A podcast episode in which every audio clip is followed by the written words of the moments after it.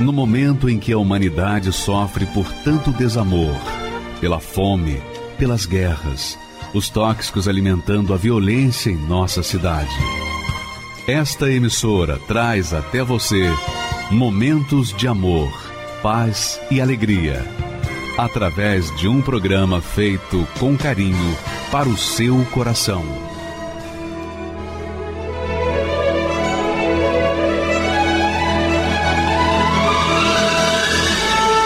E agora, com você, a Palavra Amiga do Bispo Macedo.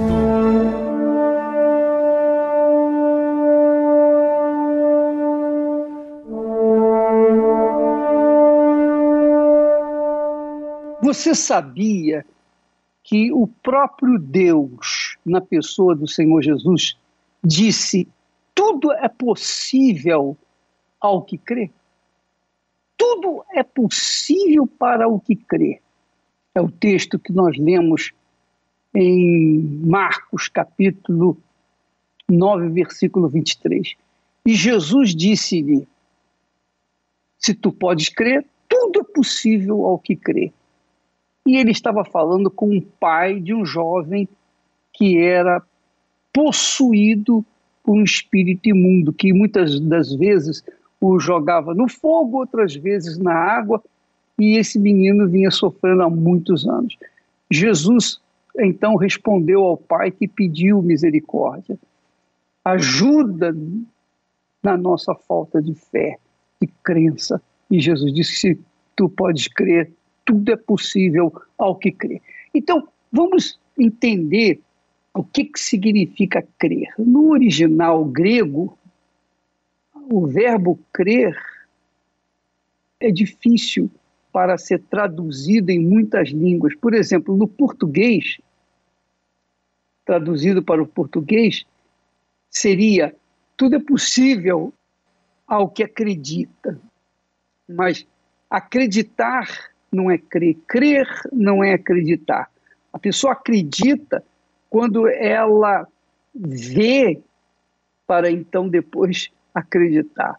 Mas no que diz respeito à parte espiritual, quando se trata da Bíblia, crer é muito mais do que acreditar.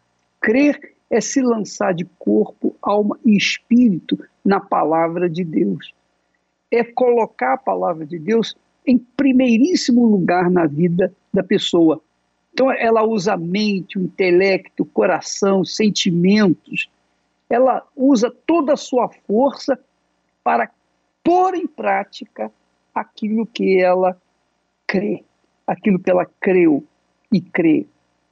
Isso significa crer. A crença vai muito além do acreditar. E isso é, é magnífico entender isso, porque você pode crer, Há muitas pessoas dizem, ah, eu queria ter a fé do fulano, do beltrano, do ciclano. Você pode ter a fé, você pode ter a crença, a certeza, desde que você queira isso. Aí é que está o problema. Muitas das vezes a pessoa não quer acreditar porque ela precisa ver para acreditar. Só que, com respeito a Deus, você não pode querer ver para acreditar. Até porque, como você pode crer num Deus invisível, um Deus que não sente, que você não sente, que você não toca? Como é que é possível isso? Não é possível a não ser através da fé que faz possível todas as coisas. Você crê que Deus é com você, então aquilo é suficiente para que ele venha confirmar suas promessas na sua vida. Portanto, você que está aí com um problema difícil, difícil, um problema quase que impossível solução, pois bem, tudo é possível ao que crê, ao que crê nas promessas de Deus, ao que coloca a palavra de Deus em prática. Quando a pessoa crê dessa forma, então Deus é obrigado, é obrigado, olha só o que eu falo, é muito forte. Deus é obrigado a cumprir aquela palavra, porque aquela palavra é a palavra dele. É a palavra que saiu da boca dele e não pode voltar vazia. Então, quem crê nessa palavra e lança, mergulha sua vida nela, tem o direito, o privilégio até de cobrar de Deus o cumprimento dela na sua vida. Nós vamos ver o relato do Edmilson. O Edmilson foi um jovem que sofreu muito desde o início da sua vida, como normalmente são as pessoas que temos colocado aqui como testemunhas do poder de Deus, da crença em Deus. Mas ele foi um caso muito especial, porque a crença dele foi além da imaginação humana. Vamos assistir a história dele, você vai gostar, porque vale a pena, até inclusive você aumentar o som aí do seu o volume do seu receptor para que você possa ouvir bem aquilo que ele diz. Meu nome é Edmilson, tenho 40 anos. Nasci numa comunidade na Zona Leste, onde essa comunidade era uma boca de fumo. Eu vi pessoas inocentes morrer, eu vi pessoas serem esfaqueadas na minha frente. Eu corri muitas vezes, muitos anos da polícia. Dentro da minha casa, eu vi por muitos anos o meu pai espancar minha mãe. Eu vi por muitos anos meus irmãos correrem também da polícia, do meu pai, fome, miséria, castigo, totalmente triste. O sentimento que eu tinha o sentimento de ódio, não existia amor. Eu tenho 40 anos hoje, eu nunca recebi um abraço do meu pai, nunca tive uma atenção que ele me deu, nunca me deu um presente. Eu me lembro até hoje no meu aniversário de 29 de julho, ele jogou um prato de comida na minha cara quente. Eu desviei. Ele me bateu com mangueira, com fio. Eu só sabia comer carcaça de frango. Eu só sabia comer o que era o pior, a catança das feiras. Nós íamos no final das feiras com o carrinho. A gente brigava pelo espaço. Eu, os cachorros, os porcos, as pessoas. Então foi assim minha vida. E eu fui convidado a participar de alguns assaltos. Fiz alguns assaltos, pequenos assaltos, bicicleta, moto, carro, casa, saidinha de banco. Então eu me tornei um, um alvo para o Estado, um medalhão para o Estado. Aonde que eu andava, aonde que eu ia, eu tinha fama, eu tinha dinheiro e eu era ruim, eu era, eu me tornei uma pessoa má, uma pessoa sem sentimento, uma pessoa que não estava nem aí para nada, não tinha dó de ninguém, não tinha dó dos meus pais, não tinha dó dos meus irmãos, não tinha dó de mulher. Eu tenho sete Maria da Penha, três medidas protetivas, eu tenho uma tentativa de homicídio e assim é o meu currículo no crime. Fora os outros que eh, a gente participou de crimes, teve coquetel que a gente deu para pessoa ela se matou sozinha. A gente chamava para fumar maconha as pessoas e ali mesmo dava cabo da vida delas. E foi assim minha vida todinha. Os 26 anos, 27 anos que eu vivi no crime. E eu fui em algumas outras igrejas também. E eles falavam que eu não tinha jeito, que eu não tinha cura, que a droga, o vício, ele não tem cura. Passei em, em psicólogos, em psiquiatras, eles falaram que a minha cura vinha através de um remédio, de tratamento. Foi assim que eu me encontrei antes de eu chegar até o Senhor Jesus. Eu cheguei numa quinta-feira e teve um obreiro que estava lá na porta, o seu Manuel. Ele estava lá esse dia, na sexta-feira. Ele orou em mim, não deixava ninguém chegar perto de mim na igreja. E foi ele, ele olhou para mim e disse: Olha, rapaz, eu tenho algo muito sério para falar para você. O Espírito Santo mandou cuidar de você, mandou eu te ajudar. Ele era o líder do presídio, o líder regional, ele cuidava das igrejas. E foi aonde que o período de jejum de Daniel, eu entreguei toda a minha vida ao Senhor Jesus. Eu entreguei tudo que eu era para Deus naquele altar. Eu fiz um pacto com Deus. Eu entreguei tudo que eu fui, todas toda minhas vestes, todo o meu, o meu eu, o meu caráter, tudo que eu fiz, eu entreguei no altar. Eu abri mão de celular, eu abri mão de Facebook, eu abri mão de tudo, de amizades. As pessoas iam me chamar em casa, minha mãe, ele não está. E teve um dia que eu tomei coragem e falei, ó, vocês nunca mais vão me chamar. Que a partir de hoje eu entreguei minha vida para Jesus. Eu entreguei minha vida para Deus e não é vocês que vão me tirar do caminho. Ninguém. Eu entreguei minha vida 100% para Jesus. E se ele não for comigo nessa luta, nessa caminhada, eu não vou aguentar. Foi numa bela quarta-feira, no dia 17, o pastor ele falou assim: "Você que não tem Espírito Santo, se você quiser, você pode vir aqui na frente. Se você não quiser vir aqui na frente para te expor, você pode dobrar os teus joelhos onde você está e você fala com Deus que Ele vai te ouvir. Aí apagaram todas as luzes do salão. Eu falei, eu vou fazer diferente. Eu quero ver se Deus é comigo mesmo. Você quiser vir aqui no altar, você pode subir no altar. Eu fui para o altar, só que eu deitei no altar. Eu deitei de cara pro chão. Eu falei, é agora.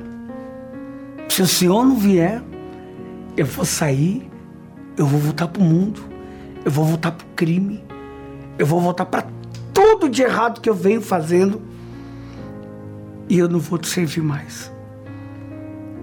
Eu me lembro que eu fui o último a sair do altar. Eu deitei como um fracassado, uma pessoa destruída, fracassada, acabada, aniquilada cheio de falhas, como ainda tem até hoje. E quando eu me levantei, aquilo ali ficou tudo ali no altar. Eu olhei para o Senhor Jesus, eu faço um pacto com o Senhor. Te dou a minha vida e o Senhor me dá sua. Aquela palavra que fala: aquele que vinha até a mim de maneira nenhuma eu lançarei fora. E Jesus ele falou assim, na boca do pastor: Aquele que perder a vida por mim, achará. Eu desci naquele altar radiante, radiante. Eu saí nessa quarta-feira, fui para casa, eu comecei a evangelizar até os cachorros da rua. Passaram-se uma semana, eu fui preso. Eu recebi uma, uma notificação da polícia e foi mais de dez pastores me visitar. Eu tinha o jumbo. É, que é a, a, o jumbo hoje ele é os mantimentos que é entregue roupa, kit de higiene que é muito importante, que a UNP está fazendo esse trabalho, a cesta básica que vem tem coisas que entram dentro do presídio, tem coisas que não entram. Então meu jumbo ele não era conferido, ele entrava. E o meu jumbo sustentou a cadeia por muitas semanas, porque vinha muita coisa. A igreja né, me abraçou de uma forma que não faltava nada para mim. E o, o disciplina falou do raio para mim. Você tem um livre arbítrio aqui para fazer o que você bem entender, de acordo com a palavra de Deus. A primeira reunião que eu fiz deu 202 pessoas no pátio. Na cadeia tinha 468. Era de terça e quinta-feira. Toda reunião todo mundo via.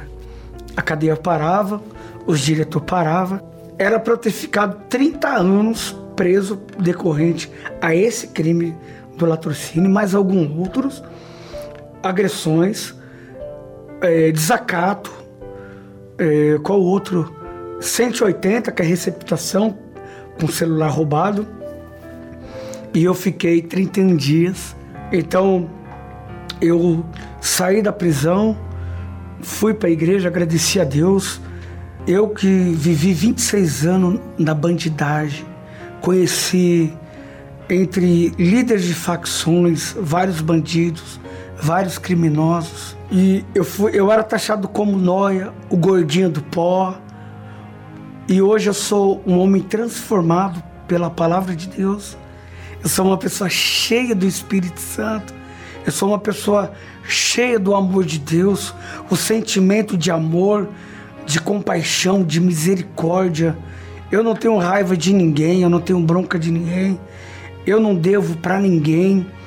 Eu tenho hoje a minha vida abençoada, meu apartamento, meu casamento, um carro zero, um carro novo.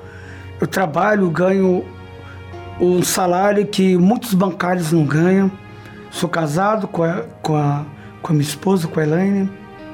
Muito bem casado. Sou um homem amado. Eu amo. Sou uma pessoa cuidada. Eu cuido da minha esposa. Sou uma pessoa honesta, íntegra, correta. A coisa mais importante que eu tenho hoje, a maior riqueza que o ser humano pode ter, não tem dinheiro que pague, não tem nada que pague, não tem absolutamente nada, nem um, milhões, bilhões, todos os prazeres que eu tive nesse mundo não se compara ao que está dentro de mim, que mora dentro de mim, que hoje é chamado Espírito Santo. Se eu não tivesse o Espírito Santo hoje, eu não estaria aqui para contar, eu não estaria aqui para falar daquilo que Deus fez na minha vida, é o mais importante da minha vida. Minha vida era sem explicação,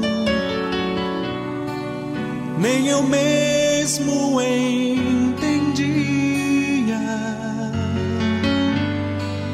Quando algo acontecia, oh, meu coração, que não sabia Para muitos eu não tinha solução. Para mim só um milagre. E o milagre aconteceu enfim. Jesus sorriu para mim. pois o meu futuro agora eu sei. Estava nas mãos do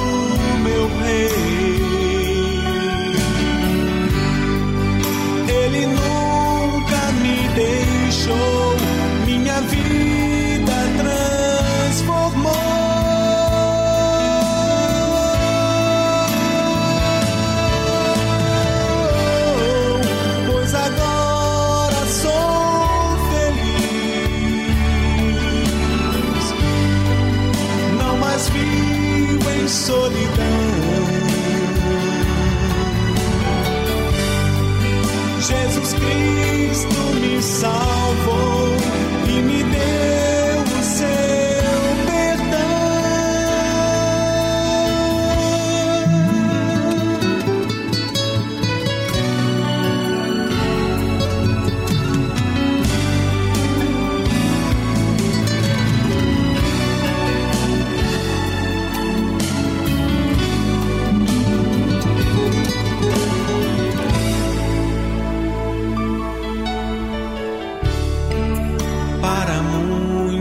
muitos eu não tinha solução.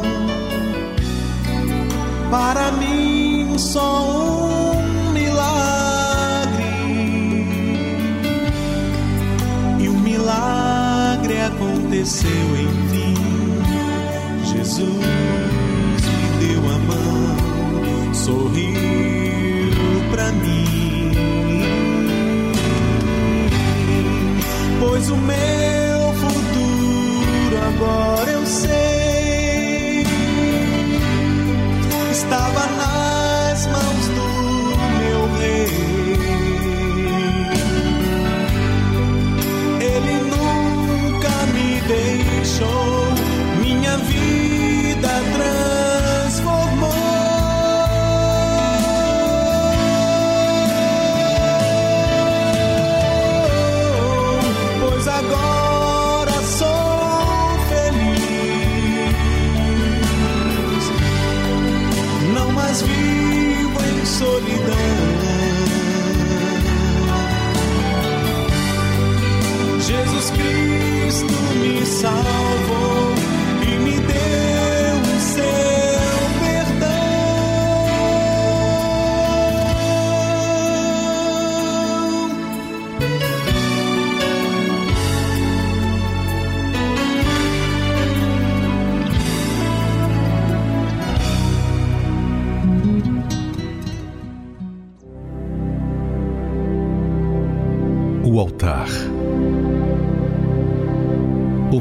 ponto de encontro do ser humano com Deus.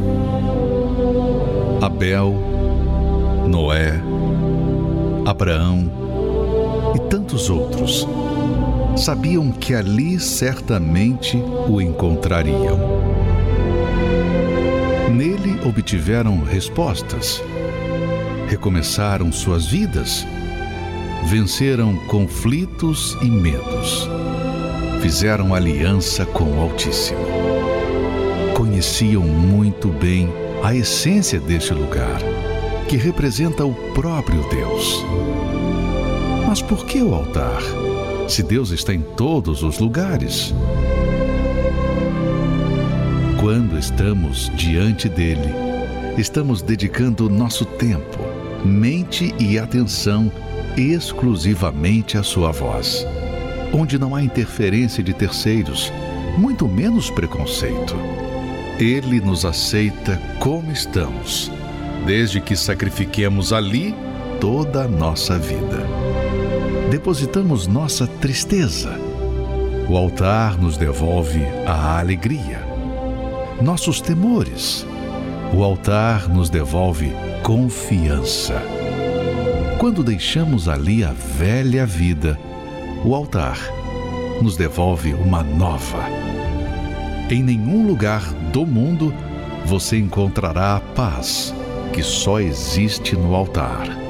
Ele está sempre aberto para receber os sinceros que buscam se aproximar de Deus.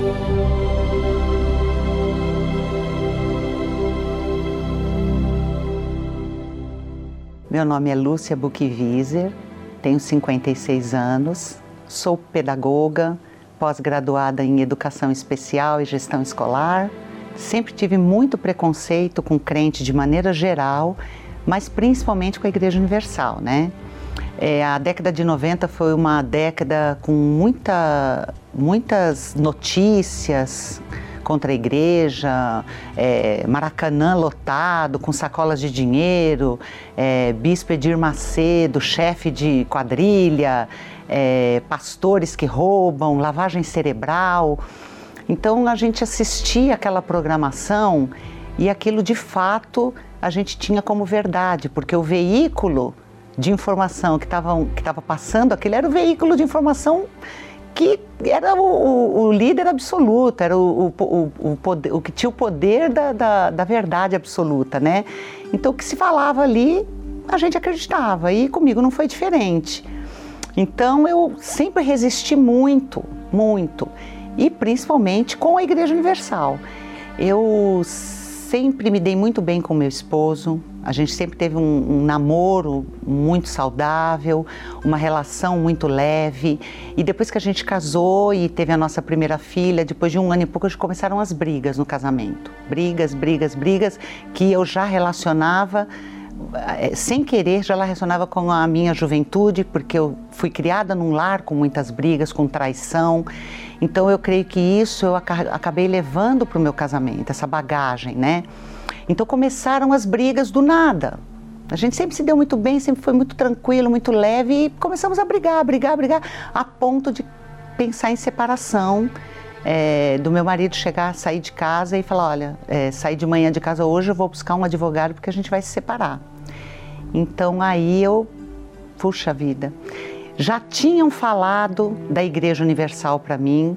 Antes desses meus problemas é, com, do meu casamento eles se agravarem, uma pessoa muito bem sucedida, jovem, bonita, falou da Igreja Universal para mim e aquilo me chamou a atenção porque eu falava, nossa, mas Igreja Universal, essa menina tão linda, é, tão estudada, né, bem sucedida, falando da Universal para mim, aquilo me chamou a atenção e eu cheguei a ir a uma reunião, isso lá em Belo Horizonte, na Olegário Maciel, eu fui essa primeira vez e eu fui, mas eu não fui buscar Deus, eu fui para ver como era. E ali tinha uma campanha das portas abertas, né? E eu contei aquelas portas e ainda comentei com meu marido, ó, só nesse tempinho aqui, olha o tanto que eles arrecadaram de dinheiro. Obviamente eu entrei de um jeito, saí da mesma maneira, né? Porque na verdade eu não tinha ido buscar. Eu tinha ido ver como era. Fui como se eu estivesse indo para um show, para um, para um filme, um teatro. Saí dali, passou um tempo e aí a minha situação com o meu esposo se agravou. Aí eu lembrei da igreja e aí numa quinta-feira eu voltei. Só que eu voltei desarmada. Eu voltei para pedir socorro. Aí eu fui para pedir socorro para Deus. Aquela reunião de quinta-feira, parece que só tinha eu dentro da igreja, na Olegário Maciel. Parece que só tinha eu, parece que o pastor falou toda a minha vida ali. E eu ali eu fiquei, acabei ficando para ter uma orientação com aquele homem de Deus. E ali eu contei para ele o que tinha, o que estava acontecendo. E ele me injetou uma fé tão grande ali. Ele abriu a Bíblia para mim e ele, eu lembro tudo. Já fazem 26 anos isso e eu lembro como se fosse hoje. Ele falou para mim assim: Olha, não vai acontecer nada. A senhora pode ir para casa, porque o anjo está indo na frente da senhora. E eu nunca tinha escutado nada parecido. Eu sempre busquei a Deus. Eu sempre procurei a Deus. Eu procurei a Deus em, nas religiões tradicionais, eu procurei a Deus em filosofias orientais, mas eu tinha um vazio dentro de mim eu procurava, né? Eu procurava Deus. Quando eu voltei para minha casa, dentro do ônibus, eu falava assim: Meu Deus, o anjo está na minha frente, o anjo está na minha frente. Eu criei, eu, eu agarrei aquilo como, como salvação. E de fato, aquele dia foi muito maravilhoso. Meu, meu esposo chegou em casa e ali a gente se abraçou e, e resolvemos que nunca mais íamos falar aquilo um para o outro, né? E ali eu falei: Nossa, eu tenho que voltar desse lugar. Eu, dentro da igreja, já tinha me libertado de muita coisa, de vícios, de manias, de dores, de mas a questão financeira para mim era um problema, era um, um, uma resistência muito grande que eu tinha. Então tudo que vinha do altar, eu resistia. Eu já, o pastor estava pregando. Quando chegava a questão da oferta, eu vou falar, aí eu já vinha aquela, aquela, aquilo que já tinha sido plantado na minha mente, eu ainda não tinha conseguido me libertar daquilo. Então, o pastor fazia toda a, a, a, pregação, eu amava o louvor. Quando ele começava a falar da oferta, eu já vinha, já vinha aquele pensamento, olha lá, já está falando isso para pedir a oferta. Teve uma quarta-feira na busca do Espírito Santo que eu cheguei na igreja, ainda na Olegário Maciel, e o pastor que estava ministrando o culto naquele dia, buscando o Espírito Santo, ele começou a chorar no altar e ele falava assim: Meu Deus, eu posso perder a minha esposa, eu posso perder os meus filhos, mas não me deixa perder o teu espírito. E aquilo eu fiquei assim, eu falei, meu Deus, eu estou te procurando. Se é aqui o meu lugar, se o Senhor está aqui, eu preciso acreditar, porque eu não acredito no que esse pastor está falando. E eu não te amo do jeito que ele, que ele disse que te ama. De perder um filho, de perder a esposa. Eu não te amo desse jeito. Porque eu venci o meu preconceito, eu venci tudo aquilo. Aí eu me libertei por completo. Depois desse dia, eu comecei um processo de obediência. Mesmo que vinha do altar e que eu não acreditava, ou que eu desconfiava, eu obedecia. A começar pelo dízimo. O dízimo, então, dízimo, mas eu não posso pegar o valor do dízimo e transformá-lo em cestas básicas? Por que eu tenho que dar na igreja? Depois desse dia, dessa quarta-feira, eu passei a obedecer. Eu digo que o segredo é a obediência. Eu passei a obedecer. E aí, com essa obediência sincera, eu comecei a colher. Os frutos começaram a aparecer, né? Graças a Deus por isso. Hoje eu tenho uma eu tenho uma família maravilhosa, os meus filhos nasceram na igreja. Então assim, eu tenho uma família abençoada. Hoje a gente conquistou um casamento abençoado, a gente conquistou uma vida financeira de qualidade, imóveis, automóveis, viagens. A gente, hoje a gente viaja para lugares que eu nunca sonhei que eu poderia um dia estar. Então, assim, aquela pregação daquele pastor, hoje eu falo que eu posso perder tudo, tudo na minha vida. Deve ser muito difícil perder um filho, perder o, o, o seu companheiro, deve ser muito difícil, mas perder o Espírito Santo, isso é inimaginável. Não dá. Tem uma música que diz que nem posso imaginar como é viver sem te sentir. Eu já percorri um caminho muito longo. São 26 anos de fé em fé, olhando para o altar, sempre olhando para o altar. Eu nunca olhei para trás, nunca. Nunca olhei para trás, e nem para quem saiu, e nem para quem ficou, nada, olhando para o altar. Então são 26 anos, mas eu não cheguei até o fim. Eu só vou estar satisfeita quando ou meu Senhor voltar, ou eu chegar e receber a minha coroa. Aí eu cheguei até o fim. Porque chegar longe, tem tanta gente que chega longe, mas não chega no final, né? Então eu cheguei muito longe, mas ainda não cheguei no fim. A igreja me ensinou a usar essa fé. Então, quando acontecer isso, é assim que eu tenho que agir. Quando acontecer tal coisa, é, é para o altar que eu tenho que ir, ou é assim, ou é assado. Então, a Igreja Universal, ela, ela foi e é ainda. Para mim é primordial. Eu amo a Igreja Universal. amo mesmo. O meu Espírito Santo é. O Espírito Santo, para mim, ele é tudo mesmo, como eu falei. Tudo, tudo.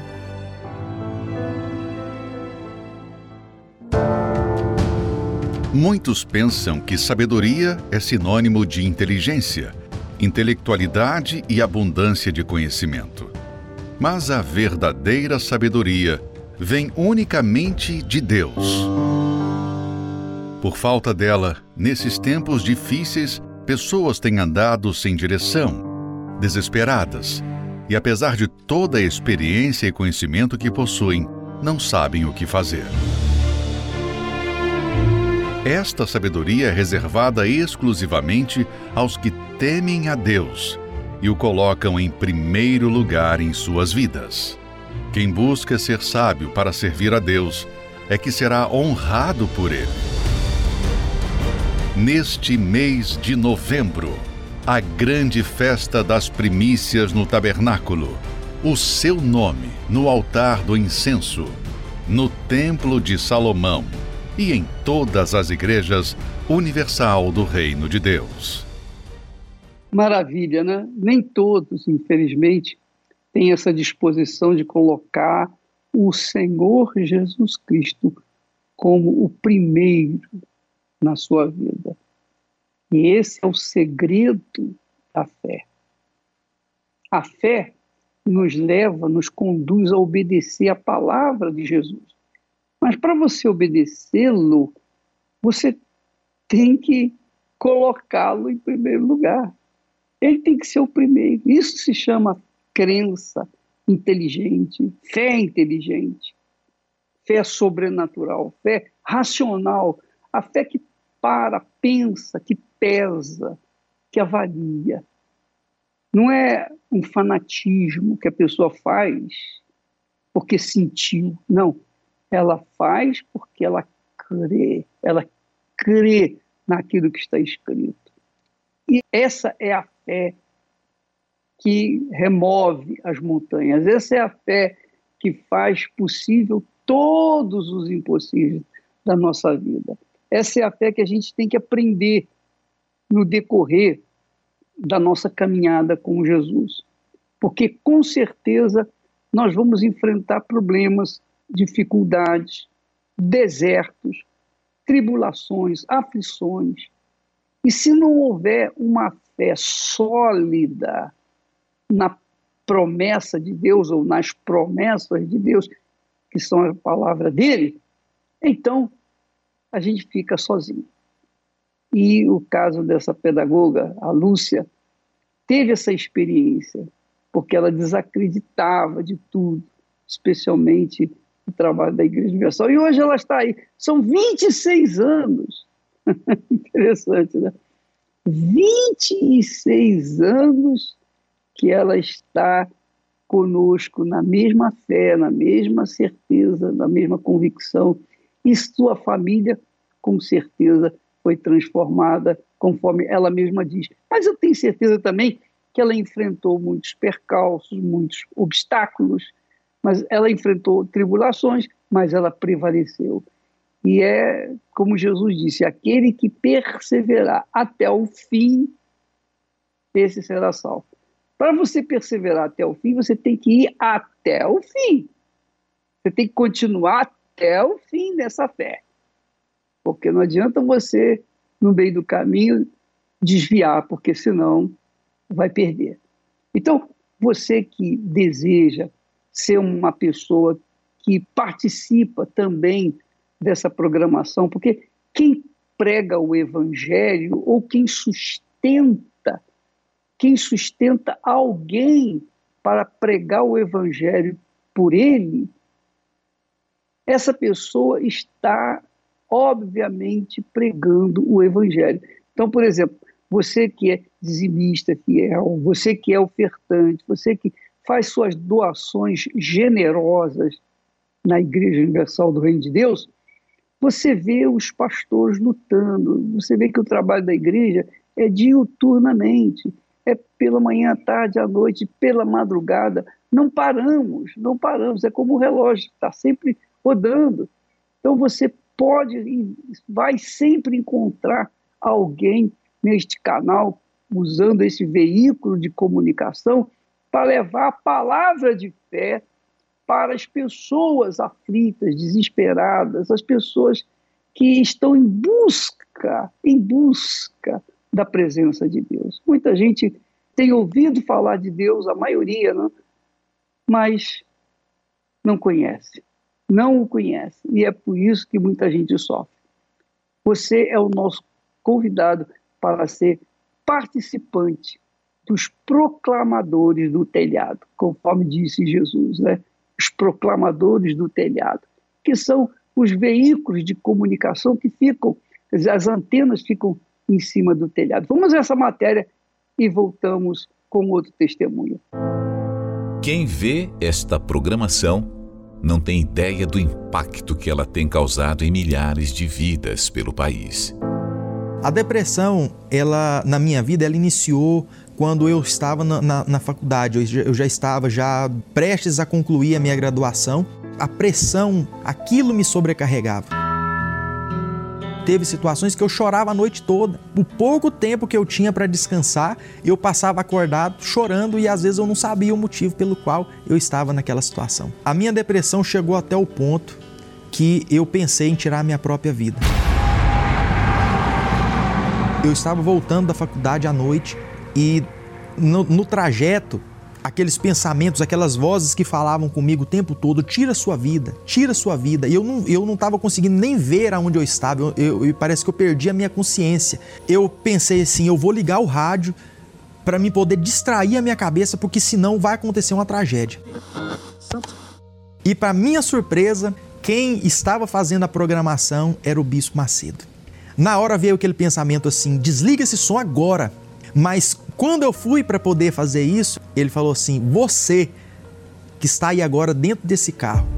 Você não precisa se matar para acabar com essa dor. Só estava eu e aquele carro ali, e o Bispo Macedo pelo rádio. E eu coloquei as minhas mãos sobre aquele rádio. Em o nome do Senhor Jesus, dele vem o socorro para você agora. E quando ele fez aquela oração, naquele momento eu senti algo diferente ali.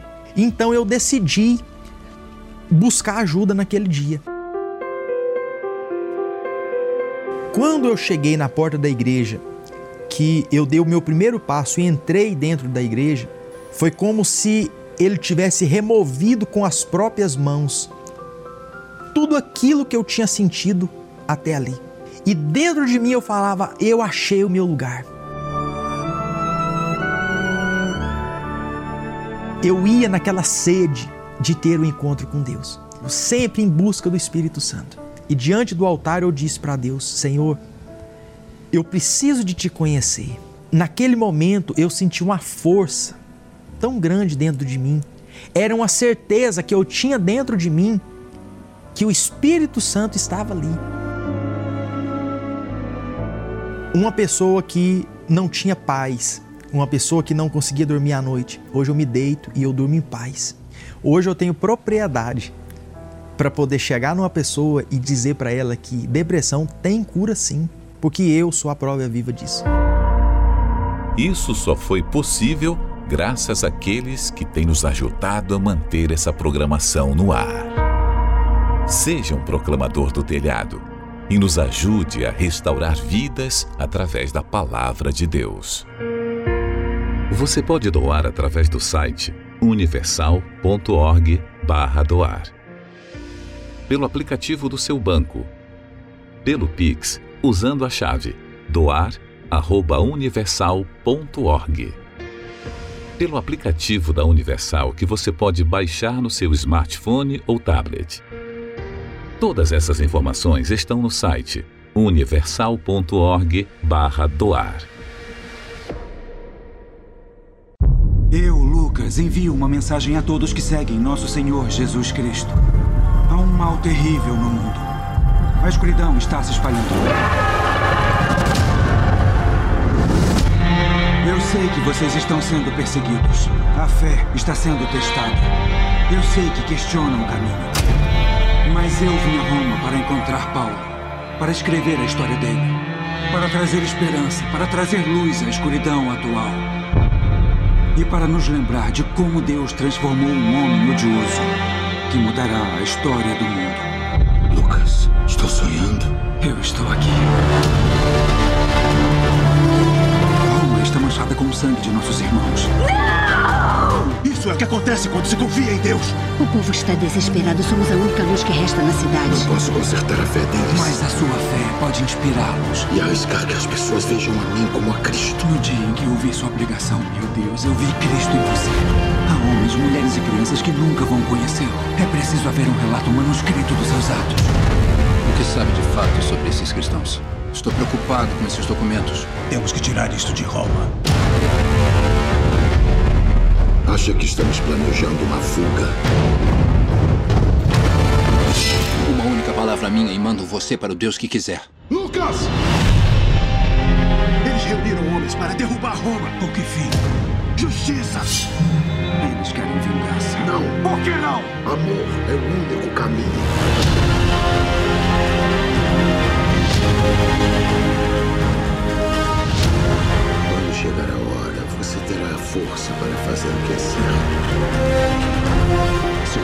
Morre hoje. Este mundo não entende o que é amor.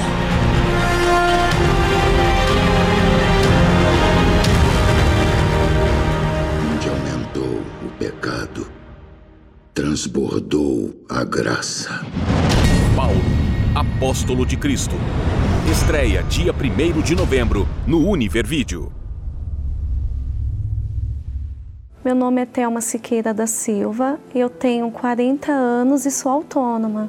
Eu fui criada num lar totalmente destruído, aonde meus pais brigavam muito e tinha muito vício também. E isso gerou uma tristeza muito grande dentro de mim. Eu tinha vontade de chorar, eu tinha vontade de morrer, eu não tinha mais vontade de viver. Eu não queria viver mais. Eu via minha mãe sofrendo e assim, e eu não podia ajudar, então aquilo gerava uma tristeza muito grande dentro de mim. Eu tentava me isolar das pessoas, eu não queria ninguém por perto. Então eu, eu começava a beber para tentar tirar um pouquinho desse, dessa angústia que eu tinha por dentro de mim. Aí eu bebia cerveja, eu comecei a fumar, já usei droga, maconha, já provei maconha. Tudo, eu tentava fazer tudo isso para tentar amenizar um pouquinho daquela tristeza que eu tinha. Mas nada resolvia. Entrei num relacionamento totalmente conturbado, cheio de ciúmes, briga, agressão. E isso foi o meu fundo de poço. Né? Porque eu, eu pensava, puxa, será que vai se repetir comigo? Porque os meus pais é só briga, é só destruição. Será que isso vai influenciar na minha vida? Ele me agredia fisicamente, com palavras. Então, aquilo para mim, uma vez a gente foi num baile, eu e ele, e por causa dos ciúmes descontrolado que ele tinha, Ele na rua, ele me agrediu, me deu tapa, puxou meu cabelo. Eu me senti o pior ser humano. Porque aí eu pensava, puxa, será que vai acontecer comigo o mesmo que acontece com a minha mãe? Eu não acreditava em Deus. Por quê? Porque eu vi o sofrimento dos meus pais. E a minha vida estava quase igual à da minha mãe, eu estava igual a ela. E aí eu cheguei na igreja através de um convite da minha mãe, porque eu percebi que ela começou a frequentar a igreja e eu vi uma mudança nela.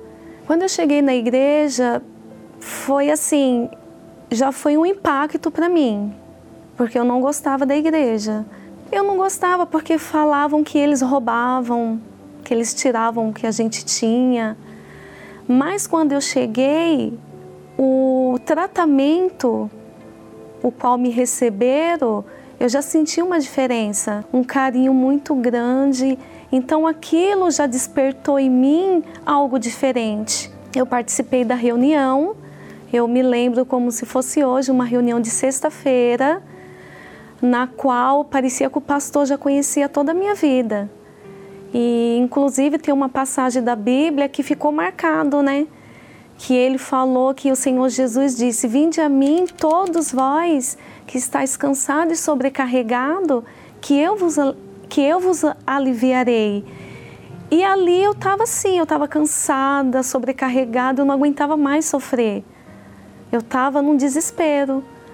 E naquela sexta-feira mesmo eu já senti uma paz. Eu já não, eu saí da igreja, já não tinha mais aquela tristeza profunda eu não tinha mais aquele desejo de estar isolada, sozinha.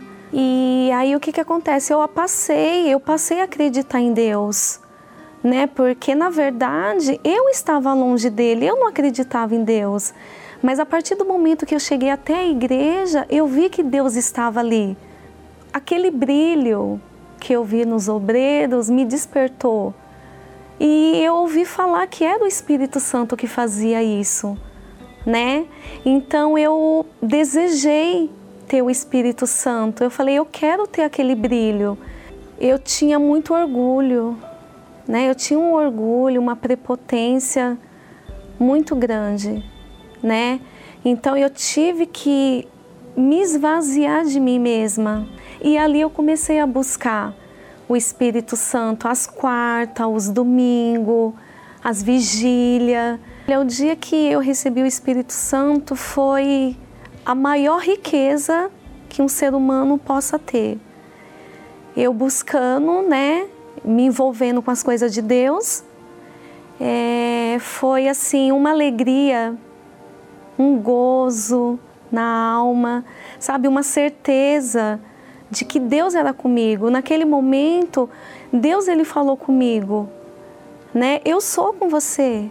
Foi eu que te tirei daquele mundo podre. Foi eu que te escolhi. Eu falei, eu sou filha agora. Agora eu sou filha. Porque antigamente não. Eu era apenas uma bastarda que nem acreditava que existia Deus. Mas a partir do momento que eu recebi Ele, eu vi que seria a minha maior riqueza.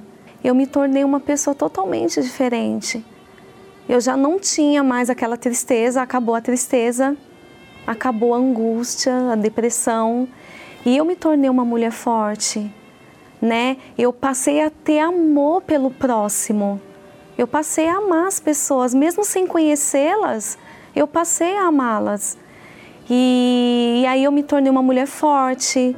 E com o decorrer do tempo eu me casei. Hoje eu sou casada, bem casada tem um esposo maravilhoso. Hoje não existe agressão física nem verbal. A porta da Igreja Universal foi aquela porta que eu estava precisando entrar. E quando eu entrei, que eu vi que não era nada daquilo que falavam que os pastores roubavam. Eu sou grata a Deus em primeiro lugar por tudo e a Igreja Universal. E você que está me ouvindo, me assistindo, eu faço um convite para você, um desafio. Venha até uma igreja universal, que eu tenho certeza que o Senhor Jesus ele vai te aliviar. Ele vai tirar esse fardo pesado que você tá, tá enfrentando. E eu tenho certeza que o Senhor Jesus, assim como Ele mudou a minha vida, Ele vai mudar a sua. Basílica de São Pedro no Vaticano, projetada por Michelangelo. Mesquita do Sheikh Zayed, obra do arquiteto sírio Youssef Abdelk. O Templo Branco, do artista tailandês Chalinchab Kozip. Sagrada Família na Espanha, assinada por Antoni Gaudí. Há mais de 37 milhões de templos no mundo, mas apenas um carrega uma promessa e a assinatura do arquiteto do universo. Agora estarão abertos os meus olhos e atentos os meus ouvidos à oração deste lugar. Templo de Salomão, o único templo do mundo cujo arquiteto é Deus. Nós já temos aqui o copo com água preparado para orar também por você. E vamos nos unir com o Bispo Júlio nesta oração, esse clamor, essa súplica, para que Deus venha através do copo com água, essa água que você tem aí. Se você não tem, ainda dá tempo para você pegar lá na cozinha. Pega lá um copo com água, uma garrafa com água, coloca aí diante do seu televisor uma questão de ponto de contato. O poder de Deus se manifesta de várias formas e ele usa vários veículos, ele usa várias pessoas e ele usa aqueles que se colocam à sua disposição. Você, nesse momento, pode ser agraciado com o toque do Espírito do Altíssimo Deus, porque ele tem prazer em estender a mão para os que o invocam com sinceridade, com pureza, com humildade, sobretudo. Né? A pessoa tem que ser humilde e reconhecer: eu preciso de ti, meu Deus. Sem essa humildade, fica difícil a fé sobrenatural manifestar. Então vamos falar com Deus nesse momento, em o nome do Senhor Jesus Cristo. Elevo os meus olhos para os montes de onde me virá o socorro? O meu socorro vem do meu Senhor, que criou os céus e a terra. Não deixará que o teu pé vacile. O Senhor é quem te guarda. não dormirá o guarda de Israel, pois ele é o teu